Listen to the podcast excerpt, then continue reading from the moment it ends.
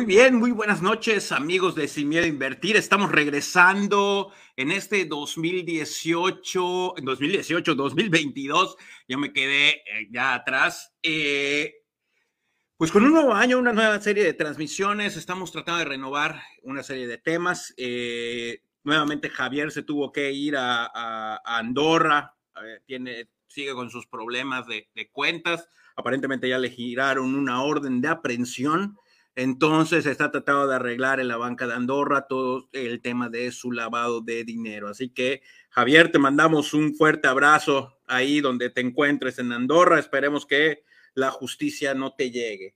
Y hoy, eh, en nuestra primera emisión del, 2010, del 2018, sigo con el 2018, del 2022, eh, estuve, estuvimos platicando eh, nosotros aquí en Simio Invertir sobre los temas actuales, sobre los temas que ya nos empiezan a involucrar eh, eh, a todos, en, en, donde hablaba ahorita con, con, nuestro invitado, que ahorita ya va a estar con nosotros, sobre que a partir de la pandemia se dispararon los, lo, se disparó completamente el consumo de la navegación de Internet, el consumo de los aparatos que tenemos eh, usando las redes, navegando y demás. Y que esto obviamente hoy implica también un, peligro, ¿no? Un peligro en, donde puede haber un robo de datos, puede haber un daño a equipos, puede haber un sinnúmero de, cuestiones que pueden ya nuestra empresa, nuestro negocio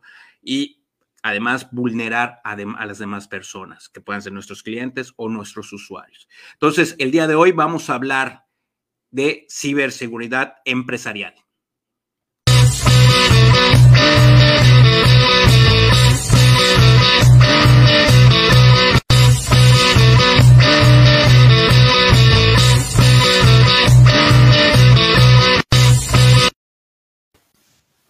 Muy bien, muy buenas noches y hoy tenemos en este, este 18, ya sé por qué es 18, 18 de enero del 2022 a un invitado muy especial, un especialista, un compañero de, de una comunidad ahí con John y con, con Fer de la Black Creative Intelligence, querido y estimado Víctor Ruiz. Víctor, ¿qué tal? Muchísimas gracias por estar aquí. ¿Qué tal? Buenas noches. No, a ustedes muchas gracias por la invitación y también pues por la oportunidad de poder compartir todos estos temas que la verdad son, eh, están, bueno, ahora en el interés del, público y bueno, pues poder compartir experiencias y, pues eh, algún otro dato que pueda ser de utilidad también. Muchas gracias a ustedes. No, hombre, gracias. Víctor, vamos a empezar por, ahora sí como que por el principio. ¿Quién es Víctor Ruiz? ¿A qué se dedica? Eh, ¿Qué hace? Bueno, eh, yo soy consultor de ciberseguridad. Eh, yo estoy, tengo algunas certificaciones y eh, lo que me estoy dedicando ahora es a capacitar, a entrenar a diferentes tipos de, empresas, de organizaciones, de usuarios también, para que conozcan un poco más en qué consisten las, las, amenazas cibernéticas, en qué consisten las vulnerabilidades, los riesgos, las amenazas, los ciberataques, quién está detrás de estos ciberataques y, todo esto pues para eh, que ellos sepan cómo poder protegerse mejor. Eh, es, un tema complejo, eh, es una situación también un tanto complicada la que estamos viviendo hoy en día. Entonces, en la medida en la que todos podamos tener un poco más de información y conocer cómo podemos ser víctimas, pues podamos tomar cartas en el asunto también. Y, bueno, es, a, lo que me estoy dedicando en este momento. Eh, soy fundador de una startup de ciberseguridad que se llama Silicon y a través de ella, bueno, pues damos cursos, capacitaciones, entrenamientos, asesoría, consultoría y bueno, compartimos en todo momento información para que la gente pues esté enterada de esto. Oye, qué interesante, Víctor. Y, y, acá, es todo lo que, lo, que, lo que estás comentando y para ir entrando ya en el tema, mm, parece de película. O sea, la, verdad, o, sea, cuando oyes la, la, palabra, o al menos yo oigo eh, esta palabra compuesta de ciberataque, pues lo primero que, que, pienso es en algún tipo de película, digo, desde las películas de, ¿te acuerdas? No sé si te acuerdas la película La, Red, de Sandra Bullock desde ahí, que se robaban y que y andaba con un disquete casi casi, la, eh, Sandra Bullock por todos lados, y el disquete, al disquete no le pasaba nada, y tú lo dejabas un rato fuera y le entraba humedad o el sol y lo, se achicharraba.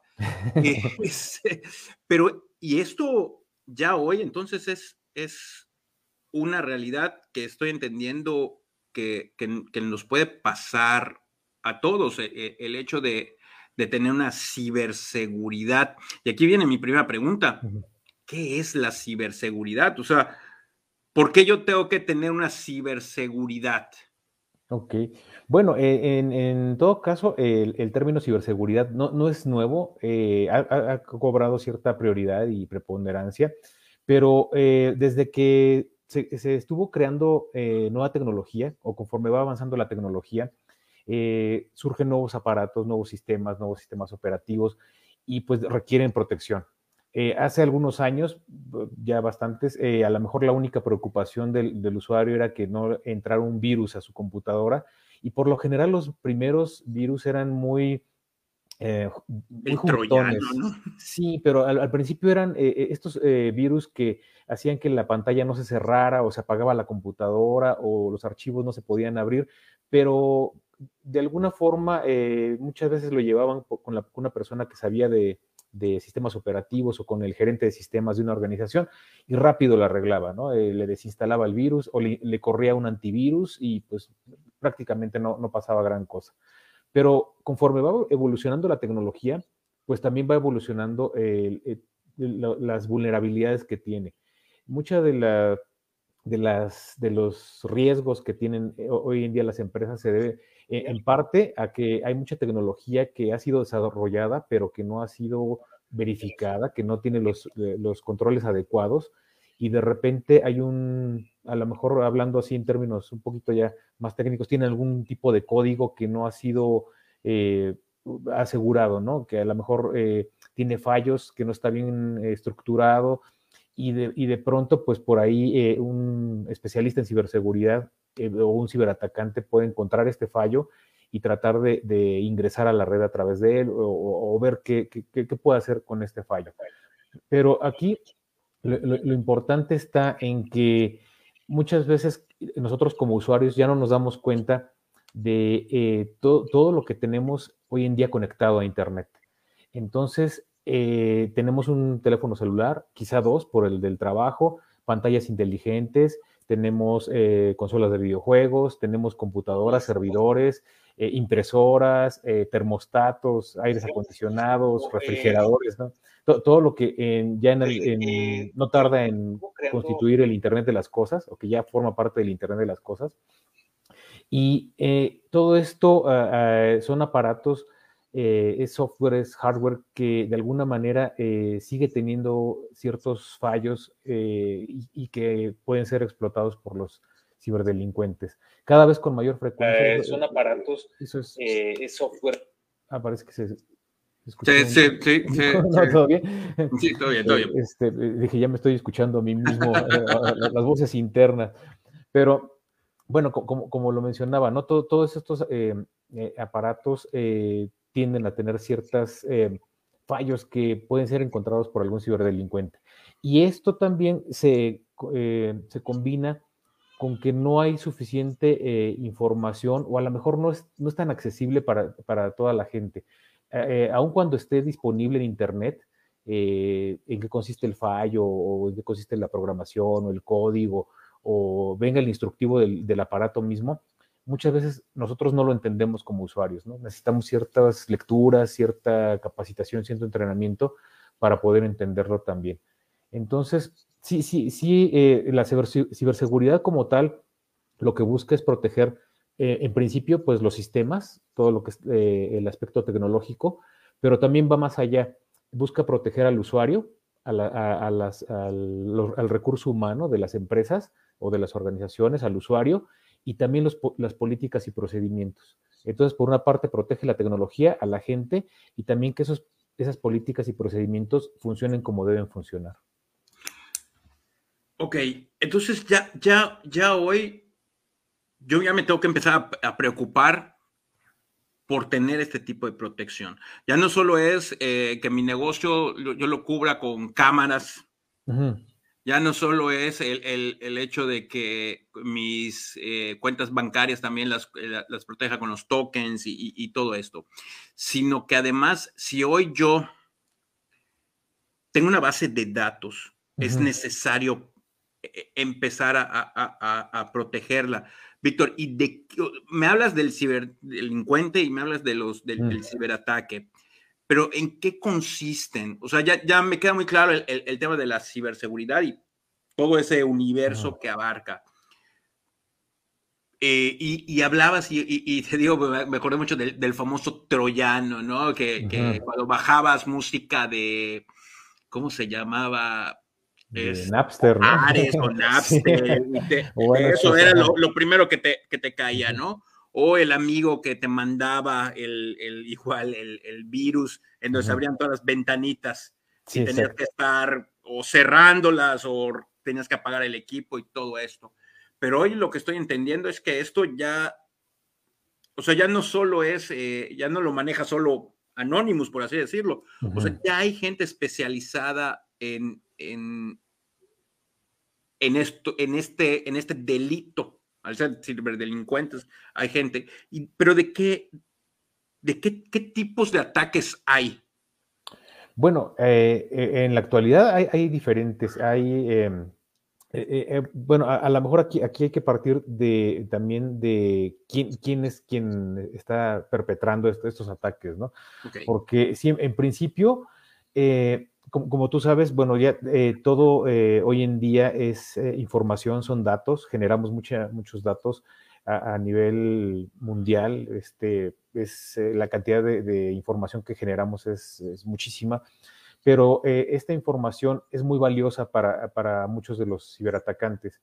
¿Por qué? Pues porque, por una parte, viene todo lo económico, ¿no? A lo mejor ahí están las bases de datos, las nóminas, eh, los estados financieros, cuentas bancarias, ahora criptomonedas también, pero eso es eh, lo económico. Ahora también hay datos que son muy, muy valiosos para ellos, que pueden llegar a comercializar o explotar, pues como son los historiales académicos, eh, los historiales médicos también, a lo mejor una información muy específica de algún usuario a través del cual quieren llegar a un usuario más, más grande, por ejemplo, un, empleado que trabaje para Carlos Slim. Eh, lo detectan y dicen, yo no puedo llegar a, Carlos Slim porque él siempre tiene protegido su celular y su computadora y no conozco su correo electrónico, pero sé de alguien que si trabaja con él, que si yo le inyecto a él un malware o un archivo malicioso, probablemente pueda llegar a la computadora de, Slim, ¿no?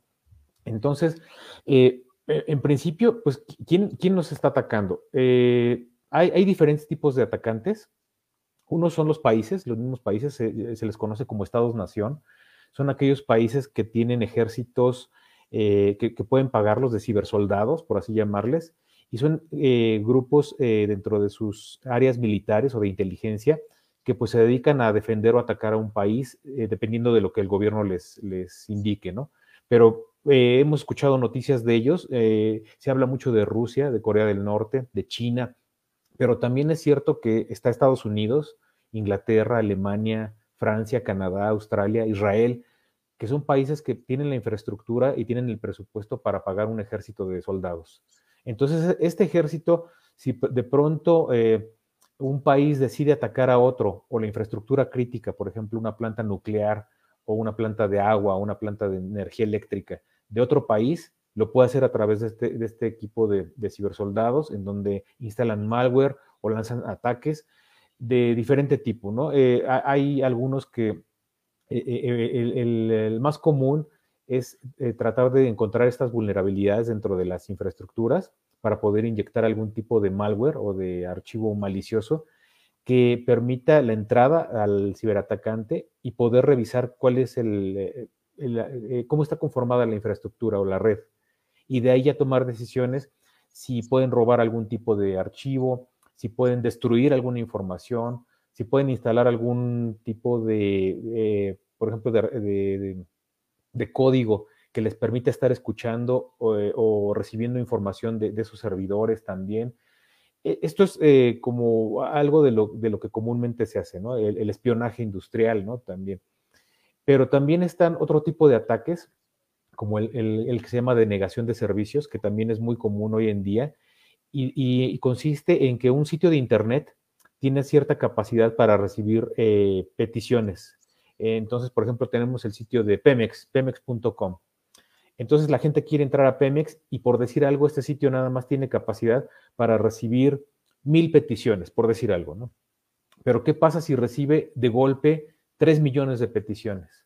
Pues el sitio se cae. No, no, no, no puede soportar la cantidad de, peticiones que está, eh, que está... Creo que así le pasó el de las vacunas cuando salió el primer registro. Sí, y de, de hecho, este, eh, eh, un ataque, por ejemplo, bueno, más bien, que se caiga un sitio, no necesariamente tiene que ver con un ataque de negación de servicio.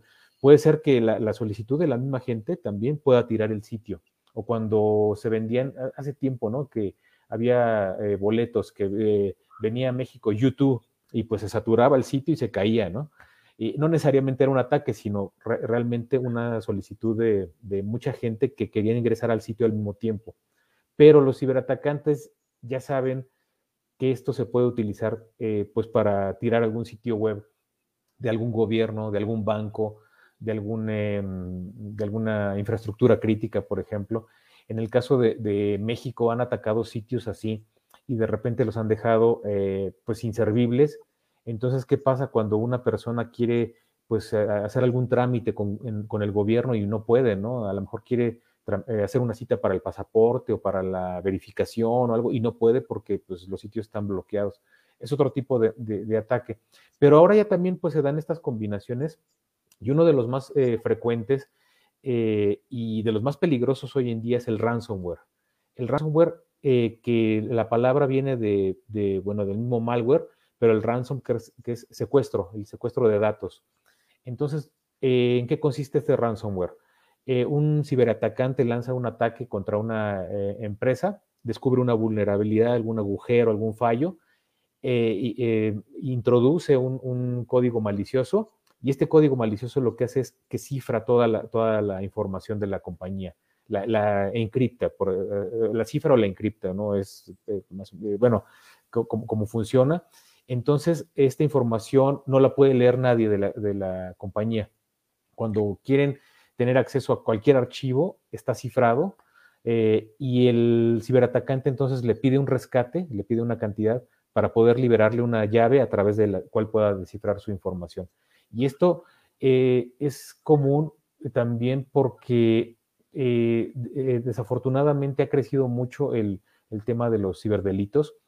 Hay grupos organizados hoy en día eh, de, crimen organizado que se dedican precisamente al ransomware porque es relativamente fácil de desplegar, de instalar y las ganancias son muy buenas para ellos, ¿no? a diferencia, por ejemplo, se hablaba hace poco del narcotráfico, haciendo un comparativo de cómo está el cibercrimen contra el narcotráfico, la Organización de Estados Americanos, el Banco Interamericano de Desarrollo, decían que en, estos últimos años eh, ha logrado superar en ciertos momentos el impacto del cibercrimen al narcotráfico. Y eso ya está peligroso, porque si bien el narcotráfico requiere cierta infraestructura, pues de gente que salga a la calle eh, con, pistolas, con rifles, que le dispare al ejército, que le dispare a otros grupos criminales, eh, un cibercriminal eh, puede eh, estar ejecutando hasta de manera solitaria, un, eh, estar, desarrollando algún malware o, adquirir un ransomware también,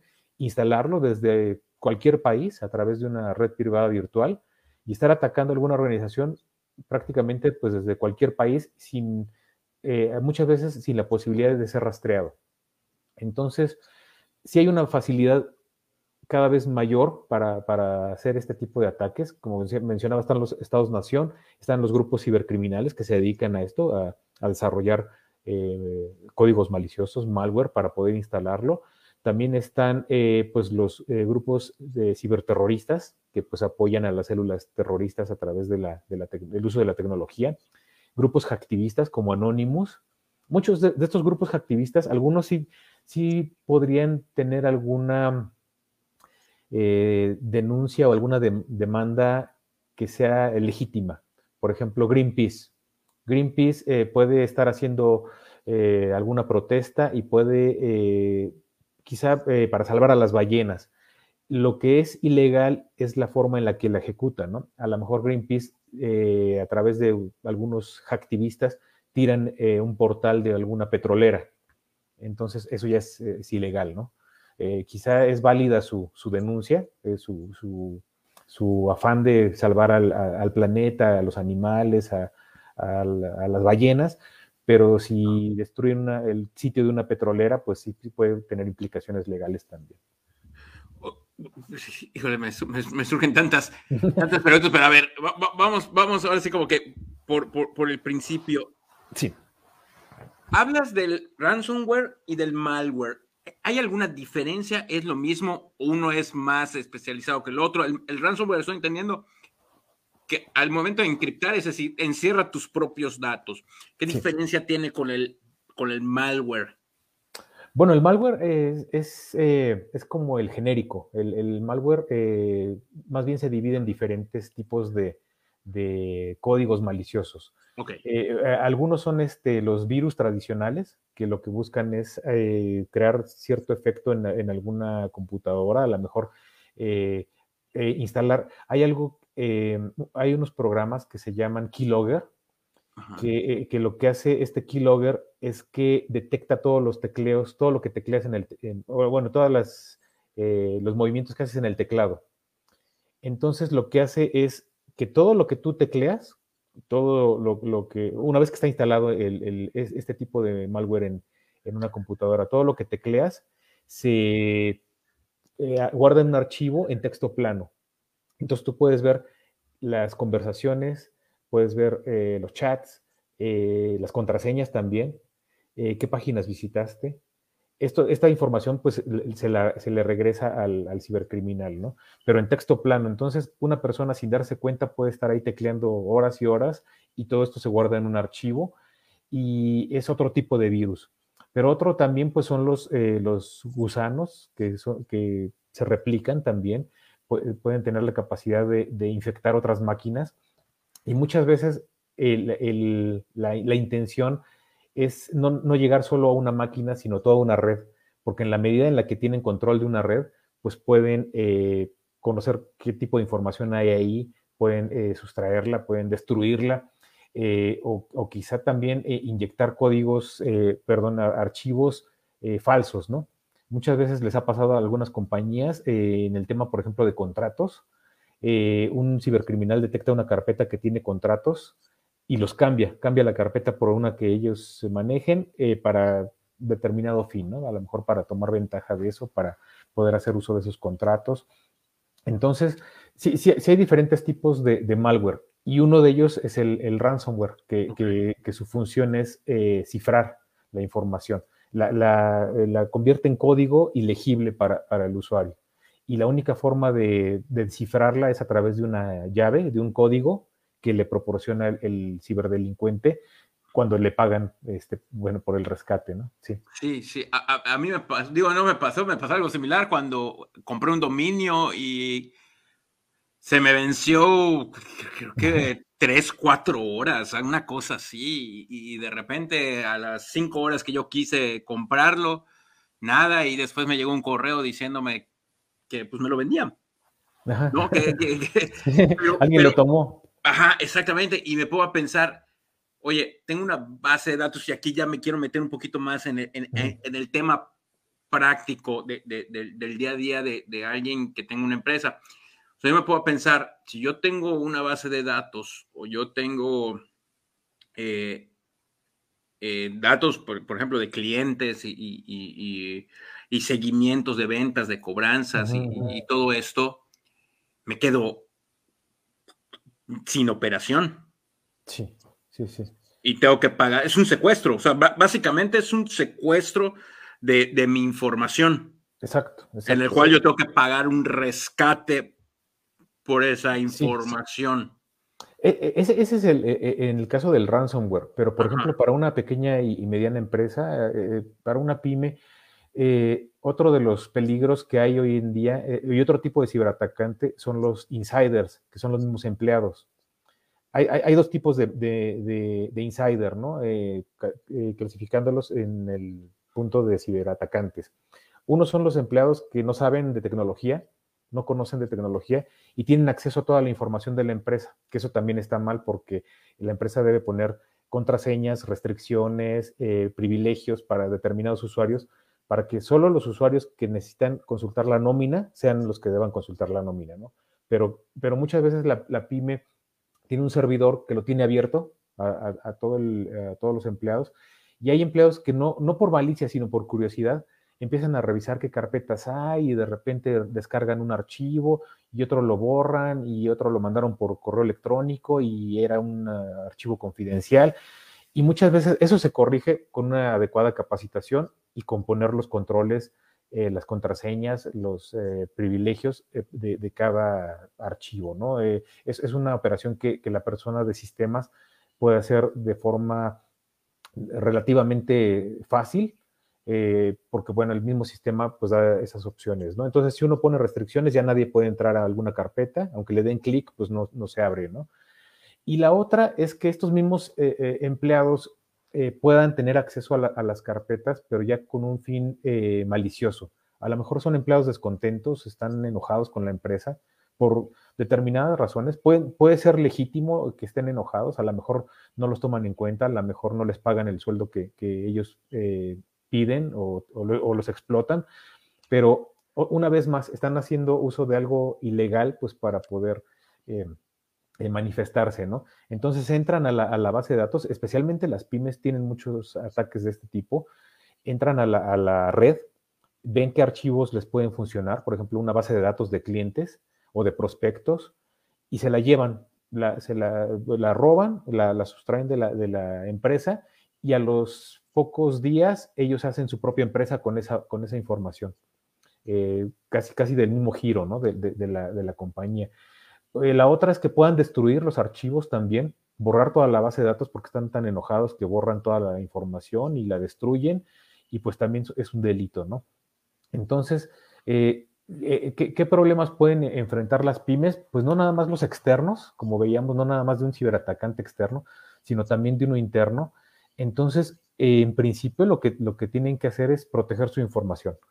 las, las bases de seguridad ahora sí que, bueno, lo, básico eh, que se instale, ¿no? Que si tienen que ponerle contraseñas a, las, a los archivos, lo pongan, si, tienen que tener eh, eh, doble autenticación, ¿no? en donde un usuario mete su correo y le llega un, código al celular para que lo pueda instalar y pueda tener acceso también, que puedan tener, ya sé que esto a veces da flojera, pero se ha repetido mucho, el, el que tengan copias de respaldo y de seguridad, eh, a muchas empresas les cuesta trabajo porque implica contratar eh, servicios en la nube o, discos duros o unidades de almacenamiento, pero la verdad es que eh, es, sigue siendo la gran recomendación contra el ransomware y contra algunos otros tipos de ataque, porque en caso de que se pierda la base de datos, como lo mencionabas, o el seguimiento de los clientes o los prospectos, uno lo puede restaurar de otras copias dice, bueno, se lo robaron, pero nosotros lo podemos restaurar y no nos quedamos sin operaciones.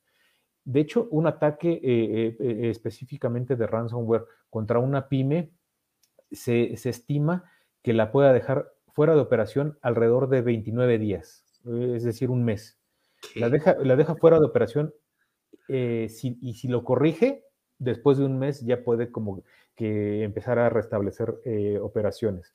Pero imagínate una pyme que tiene un carrito de compras, que tiene diario envíos, eh, una pyme que a lo mejor tiene, que venden, por ejemplo, jabones, jabones y que hace pedidos por internet y los distribuye por ahí. ¿Qué pasa si se queda 30 días sin operación? Pues prácticamente está fuera del mercado, ¿no?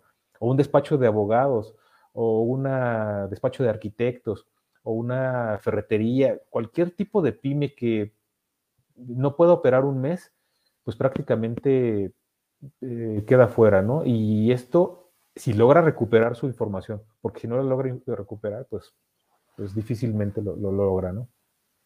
Oye, Víctor, tú me adelantaste, pero, pero qué, interesante. No, está bien, porque esa era mi pregunta. Y, y, y, aquí entonces, digo, me sorprende todavía más, porque acabas de hablar de distintos giros.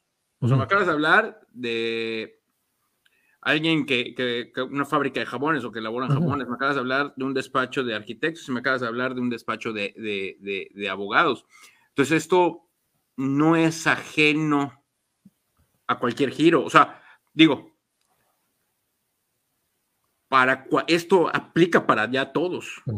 Exacto. Eh, y, aquí es, ¿en qué momento, digo, mi pregunta sería, ¿en qué momento yo ya tengo que hacer mi trinchera, mi barricada y, todo esto? O sea, desde que yo estoy iniciando, porque pues, ya va a formar parte de la cultura empresarial. O sea, ya no solo es el, el, nos llevamos bien, el ambiente sano y todo eso, sino que la seguridad o la ciberseguridad tiene que formar ya hoy parte de la... De, la ¿Por qué? Porque acabas de mencionar algo muy importante. El tema de me da flojera. Sí, sí, sí. ¿No? luego lo hacemos, ¿no? Este, sí, este, tenemos un respaldo de la información. Hagámoslo el siguiente mes, porque ahorita no nos da tiempo, estamos en cierre de ventas, ¿no? Exacto. Pero aquí, es, aquí, es, aquí va mi pregunta, con, con todo este antecedente que, nos acabas de dar, aquí va mi pregunta. ¿En qué momento yo ya debo de establecer todas estas trincheras, eh, este, este fuerte, eh, ¿cómo se llama? Casi, casi me, me, estoy imaginando que estoy jugando Age of Empires, en donde pongo mis atalayas y, todo esto, ¿no? Pero eh, esto es desde el inicio o, me tengo que yo fijar en algún punto de la vida de mi negocio para hacerlo? Pues más bien ya es de, como lo mencionabas, ya es de forma, em, pues eh, algo ya que, tiene que quedar ah, como fijo, pero en la medida de lo posible, pues tratar de hacerlo de forma inmediata. ¿Qué pasa, qué pasa por ejemplo, en el caso, vamos a poner el caso de un automóvil? Un automóvil eh, tú lo compras eh, y de repente pues te funciona muy bien y lo manejas y todo. Y de repente te das cuenta que no tiene cinturón de seguridad ni tiene bolsa de, para los choques. Entonces, si tú le quieres instalar eso, pues te cuesta eh, adicional porque lo necesitas, pero es más difícil porque a lo mejor tienes que hacerle una adaptación al asiento, el volante lo tienes que cambiar o le tienes que hacer una adaptación y a veces no queda pues como, como, pues como uno quiere, ¿no? En cambio, si viene ya de fábrica esa seguridad, pues ya uno no, de alguna forma, no está preocupado de, oigan, pero ¿y si no sirve el cinturón? Eh, el cinturón pues debería ya estar probado por los, por los eh, autos, ¿no? Ahora, ¿qué pasa con, una empresa? Eh, al principio no se tomaba mucho en cuenta ciberseguridad porque, y todavía de, de, repente, porque se toma como el tema de, los, de las aseguradoras, por ejemplo también de, no, pues es que a mí no me ha pasado nada, ¿no? Y, o, aquí la verdad estamos muy seguros, entonces, ¿para qué compro un seguro de vida? Pues yo la verdad no, ¿para qué compro un seguro para autos si yo manejo muy bien? Con mi Norton antivirus que venden en, en, una tienda departamental. con eso eh, tengo, ¿no? Y, y, a veces no es, y como lo mencionábamos, a veces no es la tecnología en sí, sino también el, el concientizar a los empleados de que no hagan un mal uso de la tecnología, de que aprendan a utilizarla, de que no hagan clic en un enlace malicioso que les, les llegó. Y esto es solamente con, formación, con capacitación. Pero, eh, ¿qué deben eh, tomar en cuenta las pymes de hoy? Que, bueno, eh, ¿cómo están estructuradas? muchas tienen su departamento administrativo, su departamento de, de mercadotecnia, uno de ventas, la dirección general, un área legal, un área de recursos humanos. Muchas veces por no tener el presupuesto adecuado, el director general pues se encarga de todo, ¿no? O es el que se encarga de recursos humanos, de contratar, de la administración, de pagar la nómina, eh, del marketing, de las ventas y hasta de las redes sociales. Pero eso no, eso no es eh, a, corto plazo a lo mejor le funciona, pero a largo plazo le va, a traer muchos problemas porque ¿qué pasa si él no si un día se enferma? Ahora con el COVID, eh, vimos que mucha gente se tuvo que este, hospitalizar. ¿Qué pasa si esa persona está encargada de finanzas, de recursos humanos, de redes sociales y de administrativo? pues la empresa tampoco funciona, ¿no? Entonces aquí sí se debe, la recomendación sí es asignar un presupuesto para diferentes áreas, pero que una de estas áreas sea ciberseguridad, o al menos eh, eh, que la persona de sistemas esté capacitada, esté entrenada para poder atender incidentes de ciberseguridad, porque muchas veces también las personas de sistemas son muy buenos en lo que hacen, eh, en abrir cuentas, en, darle mantenimiento a los servidores, pero a lo mejor no tienen esa concientización o esa formación en ciberseguridad. Y, hoy en día a lo mejor es más fácil que los puedan capacitar a ellos que tratar de contratar todo un equipo, a lo mejor que les pueda resultar más costoso. Depende de, la pyme también. Pero la recomendación sí es, al mismo tiempo que tienen un área de ventas eh, legal de recursos humanos, que también tengan un área de, ciberseguridad y que incluya esta ciberseguridad muchos de los elementos que, como el que mencionabas, ¿no? Inclusive las cámaras de, vigilancia que también pueden estar eh, eh, controladas por esta persona o por este equipo eh, los accesos a la empresa, eh, pues eh, cosas que a lo mejor no son aparentemente de ciberseguridad, pero que también tienen que ver con, ello. hay, hoy en día un ataque muy, muy común también que es dejarles USBs con malware cerca de las oficinas o que alguien se pueda meter a la oficina y lo deje en, el área de cafetería o en algún baño, un, un USB ¿Qué es lo que hacemos con el USB? Inmediatamente nos encontramos el USB y lo conectamos a la computadora. Ya la hice, Para ver qué tiene, exacto. decimos, ay, un USB me lo encontré, está muy bien y lo quiero conectar a la computadora. Pero en cuanto lo conectan, se instala un malware. Entonces, eso también es formación, ¿no? No necesariamente es tecnología, sino decirle al, empleado, si te encuentras un USB, dáselo al de sistemas para que lo analice, ¿no? Para que lo pueda revisar. O, tú no lo abras, ¿no? Eh, eh, si recibes un correo extraño, no lo abras compártelo con el de sistemas. Y, sí que dediquen una persona o un equipo a estar eh, atendiendo ese tipo de incidentes porque cada vez son más frecuentes y desafortunadamente también los ataques han evolucionado tanto que se presentan de diferentes formas. Uno cree estar protegido a lo mejor, como decías, con el Norton y dice, bueno, pues ya el antivirus ya está, ¿no? Sí, pero los ataques de este tipo como el USB, como la ingeniería social, en donde se trata de engañar al usuario para que haga alguna acción, eh, han, ido evolucionando, han ido avanzando. Y ahora ya recibes un correo del banco, eh, en este caso, por ejemplo, como lo que está pasando con Citibanamex, que quieren vender eh, parte de, sus operaciones, bueno, de las operaciones que tenían en México, y entonces el usuario está recibiendo correos falsos que dicen, si tú eres usuario, ah, bueno, más bien, querido usuario de, de Citibanamex, como sabes, vamos a vender nuestra banca comercial y la de usuarios, así que para no cancelar tu cuenta, haz clic en el siguiente enlace y la gente dice, no, pues no, no quiero que me cancelen mi cuenta y, ah, están, y están tomando los temas eh, actuales. También hubo muchos ataques eh, en estos días y, han seguido eh, relacionados con el coronavirus, con información. De, ah, ah, ah, mira, haz clic aquí para que sepas dónde te toca la vacuna. O haz clic aquí para que sepas cuál es, cómo, em, qué centros de, atención te pueden brindar ayuda contra el Omicron o un enlace donde dice qué es la nueva variante que se llama Delta Omicron o Delta Cron o como sea. Entonces el usuario dice, ah, no, esto está interesante y le da clic y se instala un malware. Entonces, sí, sí han evolucionado los, los, ciberataques y creo que las pymes están ahora en una posición en donde es sí o sí armar un equipo eh, que pueda atender este tipo de incidentes.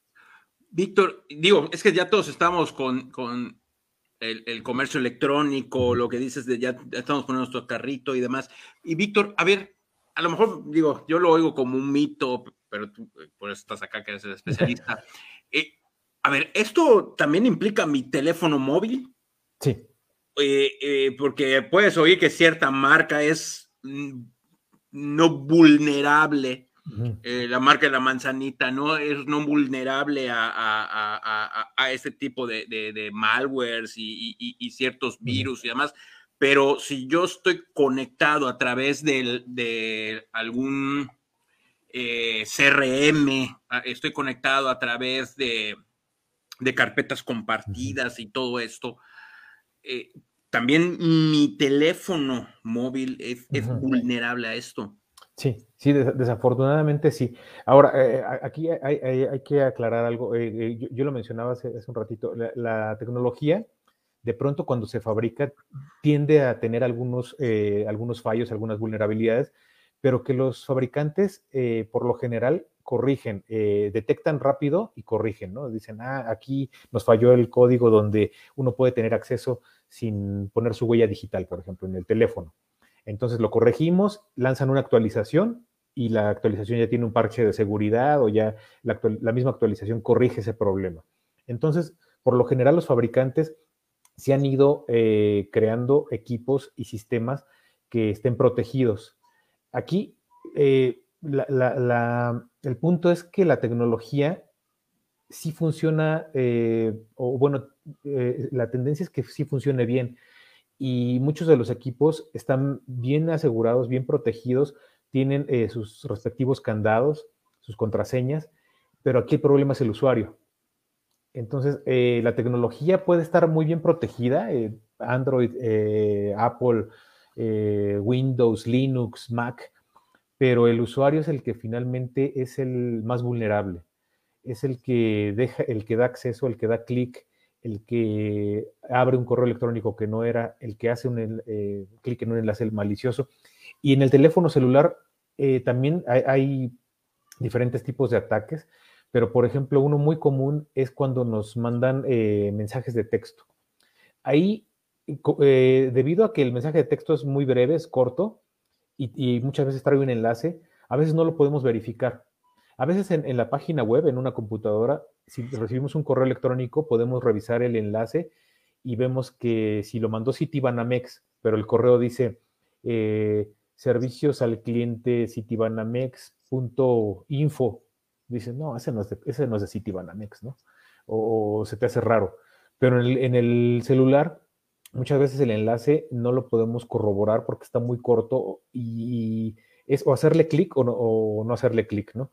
Entonces aquí eh, sí, sí, estamos muy expuestos a ese tipo de, mensajes, eh, especialmente, pues es que podemos eh, recibir cualquier tipo de mensajes. No sé si, si ustedes conozcan personas que hayan recibido un, enlace donde dice Uno Noticias o Uno TV y dice, oigan, se, acaba de morir este Vicente Fernández, ¿no? ¿Cómo que se murió Vicente Fernández? Y le da uno clic, ¿no? Eh, aprovechando la noticia de, Vicente Fernández. Pero eh, puede ser alguna, algún engaño o puede ser algo real, puede ser Messi renuncia al Paris Saint Germain porque se va a ir a las Chivas de Guadalajara. a, mí, alguna vez me llegó y yo dije, esto está muy raro, códigos de Walmart, ¿no? Así como que...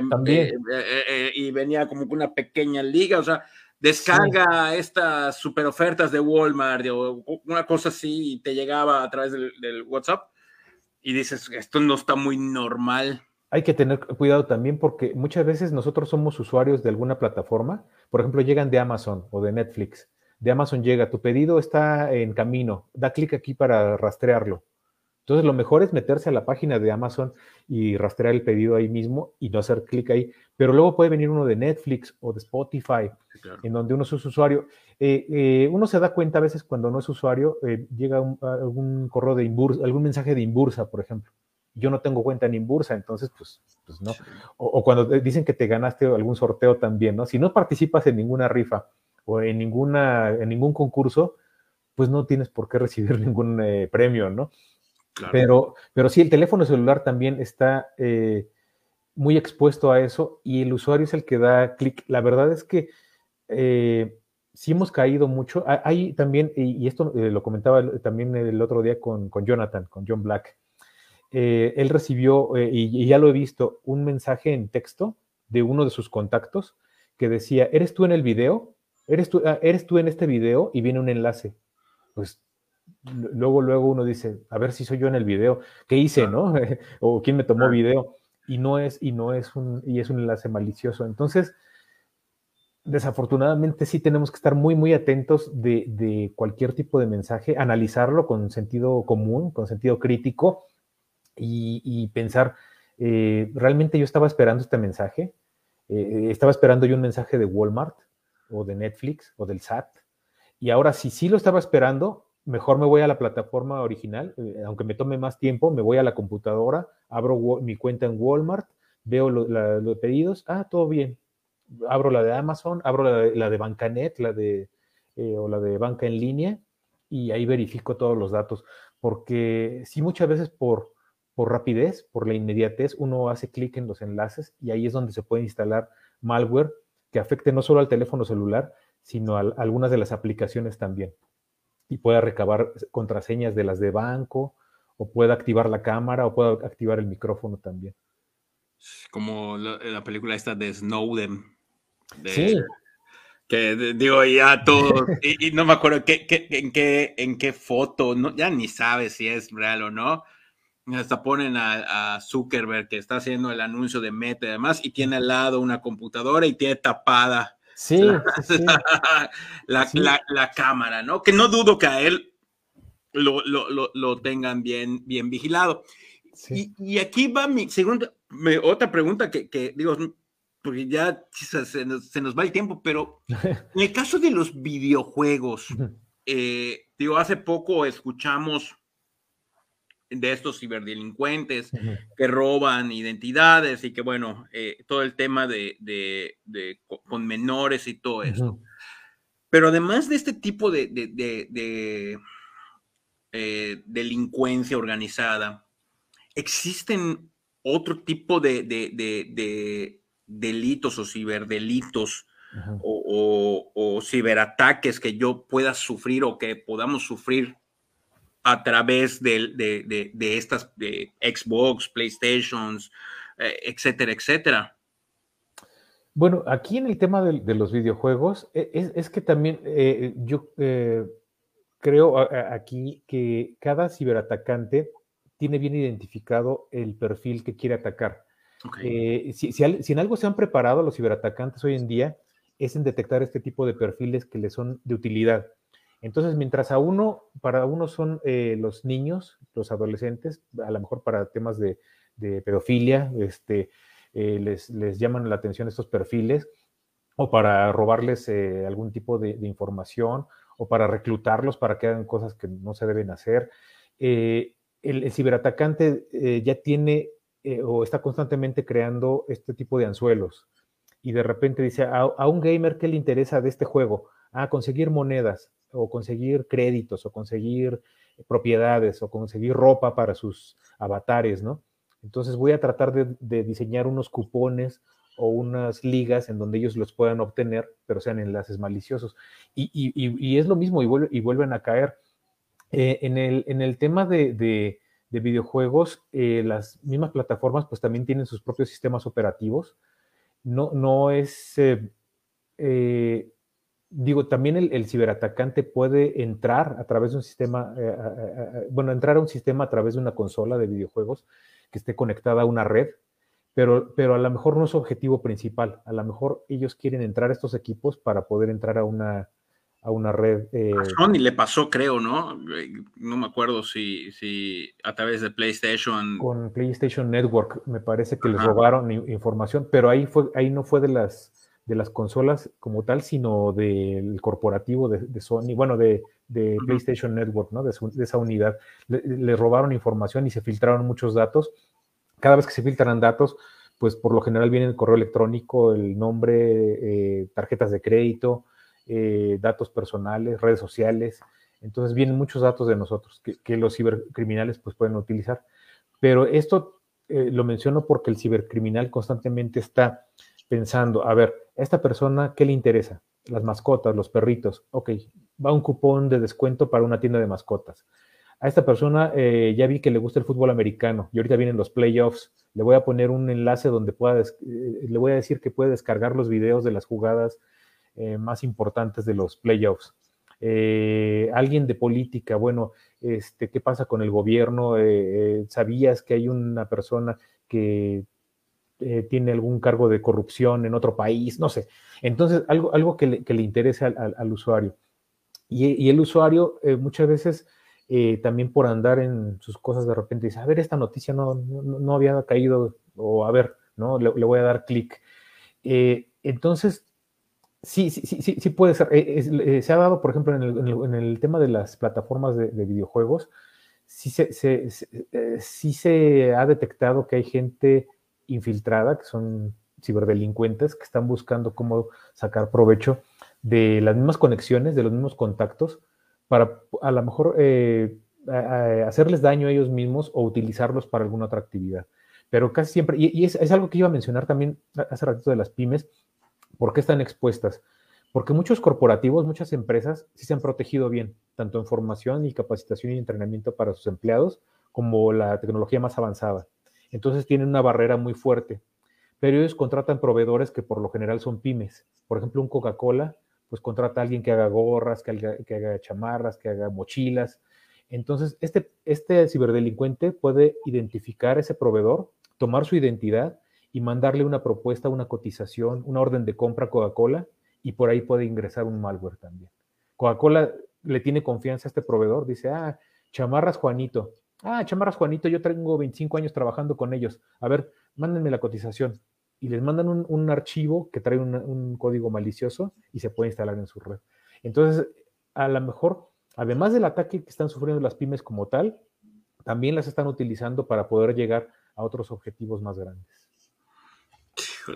qué, interesante. No, es que de verdad es, un universo súper interesante y, que como decíamos muy al principio, o sea, la, importancia que ya hoy reviste el hecho que, que forme parte de la cultura empresarial, forme parte de, esta, no le quiero llamar burocracia, pero sí de las prácticas o, de las prácticas empresariales.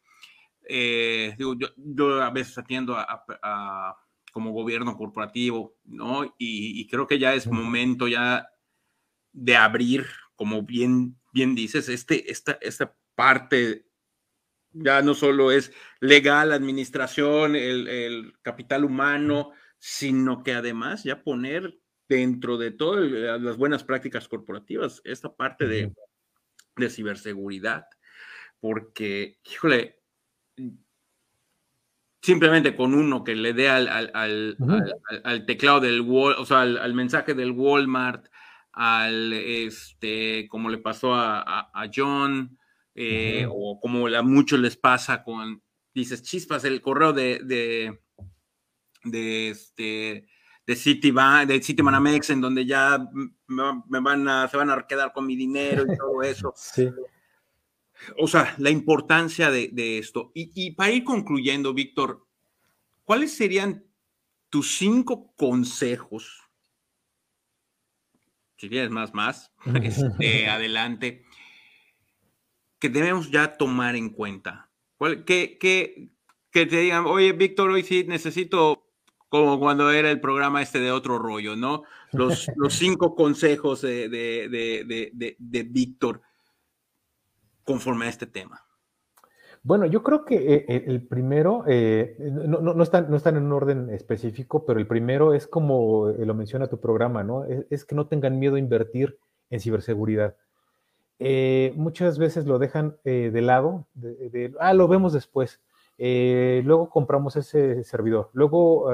Yo te quiero, te, quiero, interrumpir aquí, Víctor, perdón, con este de, de, no, inversión. Sí. a ver, costo-inversión, ¿qué me puedes decir en este primer consejo? O sea, no voy a tener mi inversión, pero muchas veces, ay, híjole, ¿qué suena, suena caro. Sí, exacto. Puede, puede sonar caro, eh, eh, invertir en tecnología, invertir en, capacitación, en formación, puede sonar muy caro y, sobre todo para una pyme. Pero ¿qué pasa eh, cuando eso, ese, ese costo, esa inversión es menor a tratar de recuperar toda la información debido a un ataque de ransomware, por ejemplo? muchas veces, a lo mejor, vamos a poner así números, tecnología a lo mejor les cuesta Em, digo, no es que, es que hay de muchos precios, pero supongamos que les cuesta 5 mil dólares y la formación les cuesta 2 mil dólares, entonces tienen 7 mil dólares de inversión. Pero un ataque de ransomware que les pida un millón de dólares para poder recuperar su información es, es muy alto. Y luego, si no recuperan la información, tienen otras consecuencias que también tienen costos eh, agregados, ¿no? La pérdida de la reputación, la pérdida de la credibilidad, la pérdida de los clientes. Muchos bancos, por ejemplo, pierden la mitad de sus clientes cuando tienen un ataque de este tipo, pierden la mitad porque pues eh, un usuario dice, bueno, ¿cómo, ¿cómo, es un banco que, en el cual yo confío mi identidad y mi dinero y, no tiene cómo responderme? Eh, también eh, pueden enfrentar denuncias y demandas legales de los mismos clientes, de los afectados. también hay un costo por investigación, tanto los investigadores privados que, que buscan cómo, cómo, fue que entró el malware o si hay algún empleado involucrado.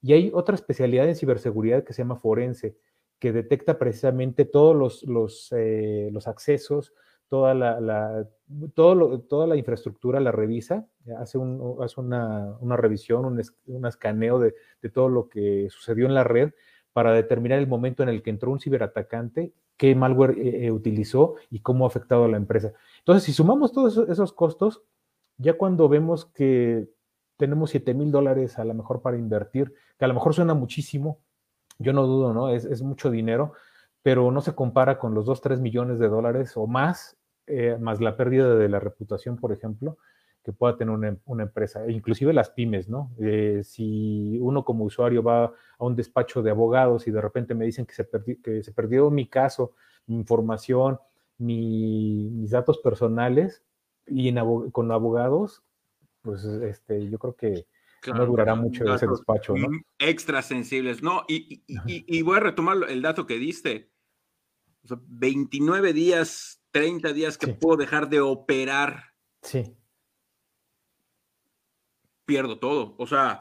Sí, para una empresa, por ejemplo, de comercio electrónico, que es lo que mencionábamos, ¿no? Ahora con la pandemia, muchas eh, empresas se fueron a, hicieron una transformación digital para convertir todas sus operaciones físicas en, tiendas en línea y en comercio electrónico. Entonces, ¿qué pasa con, estas eh, tiendas que de repente encontraron una, una, una, forma de seguir vigentes y de seguir activos en el mercado? Eh, la que fuera, ¿no? A lo mejor vendiendo, como decíamos, jabones o herramientas o papelería o eh, insumos de salud, lo que sea, o jugos, ¿no? Este, o fruta, verdura, lo que sea pero que instalaron su, tienda eh, de, comercio electrónico con su carrito de compras, con sus candados de seguridad también, y de repente no pueden operar en, un mes, si bien les va. Entonces, ¿qué pasa con, ese, con esa empresa de comercio electrónico? Pues desaparece. Bueno, retomando los cinco consejos de Víctor, cuéntanos. Sí, bueno, primero, la, inversión que, que, van a hacer en ciberseguridad siempre va a ser mucho menor a las consecuencias de sufrir un ciberataque. Eso está documentado, hay, diferentes estudios que pueden revisar eh, de diferentes empresas, inclusive de fabricantes como Checkpoint, como, como Sophos, como Fortinet, como Cisco, IBM también han hecho estos análisis, entonces eh, van a ver que no se compara una, con otro, ¿no? Otra, que eh, siempre que, que, la pyme haga algún programa de ciberseguridad, siempre se involucre a, los directores. Muchas veces el gerente de sistemas toma la iniciativa o el director de sistemas toma la iniciativa y decide poner un nuevo firewall o hacer un curso de capacitación o a lo mejor contratar alguna empresa externa para algún análisis de vulnerabilidades, pero no se, eh, nada más se le avisa al director de, muchas veces de lo que se está haciendo. Y los directivos tienen que estar bien, bien enterados de qué se está haciendo para que ellos mismos puedan autorizar todo esto y tomar en cuenta el costo-beneficio, ¿no? También. Muchas veces llega el de sistemas y le dice al director, oye, hay que instalar un nuevo, eh, un nuevo servidor. Y le dice el, de, el director, no, ya tenemos ocho servidores, ¿para qué necesitamos otro más, no? Y no entienden a lo mejor, y si les explican bien desde el principio en qué consisten todos estos procedimientos, los mismos directivos van a poder ayudar mucho a que se cree esta cultura de ciberseguridad dentro de las empresas.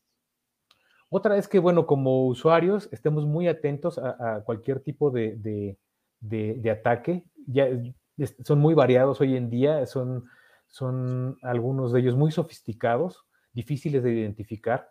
Entonces, todo aquello que nos eh, suene poco común, que nos suene raro, que nos suene una petición, eh, digamos, pues de alguna forma no común, ¿no? cuando hay algún familiar que te está pidiendo dinero y que a lo mejor ni siquiera pues lo veías este, frecuentemente, ¿no? Y de repente te contacta y necesita dinero, o a lo mejor eh, eh, él tiene dinero, ¿no? Y ya te está pidiendo. Cuando, cuando uno recibe ese tipo de solicitudes extrañas, pues sí tomarlas en consideración y verificarlas. Si alguien te pide dinero de tu familia, pues hablarle directamente, oye, me estás pidiendo dinero, si necesitas, ¿en qué te ayudo, no? Pero no, no mandarlo por, por, WhatsApp, no mandar estas claves por, eh, o estas transferencias de, inmediato, ¿no? Hay que verificar toda esa información. Eh, ¿Qué otra puede ser? Bueno, que, las eh, mismas pymes consideren que son hoy en día cada vez más blancos de ciberataques, debido a lo que les mencionaba, que, los corporativos están bien protegidos, pero a veces las pymes no, y que también conforme vaya avanzando esto, van a estar cada vez siendo más atacadas porque son las que tienen menor protección. Entonces los ciberatacantes van a ir primero por los grandes corporativos, ven que no pueden, van por gobierno, ven que no pueden, se van con las pymes de Estados Unidos, están protegidas, se van con las pymes de Inglaterra, están protegidas, entonces van con las pymes de América Latina, con las de México. Ya estamos, bueno, Entonces, bueno, pues, pues no desatender, ¿no? Todas estas, todas estas alertas y estar eh, constantemente informados también. Perfecto. Y Víctor, ya por último, ¿dónde te encontramos? ¿Dónde andas? Eh, ¿Dónde encontramos tu, negocio y todo esto? Cuéntanos. Bueno, eh, a, mí me pueden contactar a través de las redes sociales. Estamos como Silicon, es S-I-L-I-K-N, en Twitter, en LinkedIn, en Facebook. Tenemos un blog en Medium tenemos eh, YouTube, un canal de YouTube también con algunos videos que vamos a estar este, mejorando. Eh, tenemos eh, un canal de Telegram y, próximamente vamos a también estar desarrollando un podcast. estamos ahí en pláticas con, con John, con John Black, entonces para poder que nos pueda auxiliar con el, el tema del podcast. Y el sitio web, por ejemplo, también, que es de www.silicon.com.